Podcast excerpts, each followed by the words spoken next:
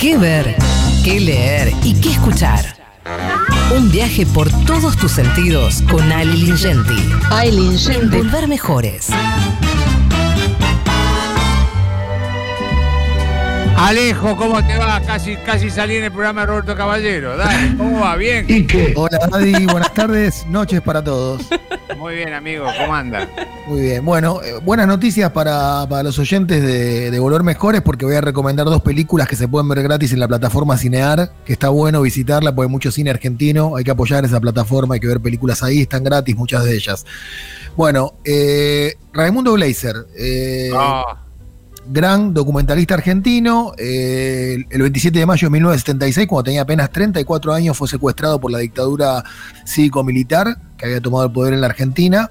Eh, bueno, y ahora eh, Cinear acaba de subir dos películas de este gran director argentino. Una es su debut, que es el corto La Tierra Quema, de 1964. Y la otra es México. esa, la- esa es la de Brasil, la del norte, del noreste de Brasil. Exactamente, exactamente, que es una película que tiene que ver con el campo, ya que venimos hablando de eso. Muestra muy crudamente la miseria de los campesinos en el noroeste de Brasil. eh, y México, la Revolución Congelada, que es una película fantástica. Voy a tratar de contar la historia rápido, pero hay, hay algo que es increíble de Glazer. Eh, es una película del año 73, un año importante para la Argentina, eh, que es un análisis de la realidad sociopolítica de México dentro del contexto histórico de la Revolución Mexicana, que terminó con una masacre, la famosa masacre de la plaza de Tlatelcoco, en el año 68. Tiene material de archivo de la década de 1910, entrevistas con personas de distintas extracciones sociales, hablan campesinos, políticos, intelectuales, sindicalistas, y también se muestran escenas de la vida de una familia indígena en Chiapas, o sea, fue un precursor Gleiser.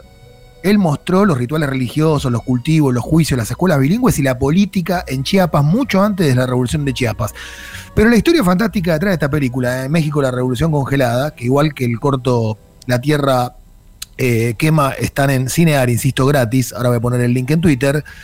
Es un, es que, que es un film que se realizó, mirá de qué manera, Daddy. Él en el 70 consigue el permiso y el apoyo del que era entonces el secretario de la gobernación y el candidato a presidente Luis Echeverría. Él estaba en plena campaña política y le da la guita para la filmación.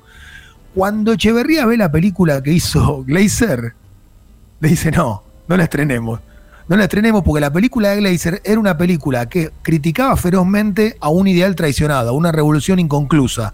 Entonces le hicieron llegar al embajador de Buenos Aires un pedido para que el gobierno argentino prohibiera el documental, que duró un solo día en cartelera, y en México la prohibición duró hasta el año 2007. Esa película, México, la revolución eh, congelada, es la que pueden ver gratis ahora en Cinear. No se la pierdan y ya que estoy, ya que estoy, cierro diciendo que si encuentran en algún lugar, todavía no está en Cinear, Los Traidores, su gran película del 73, Esa sí.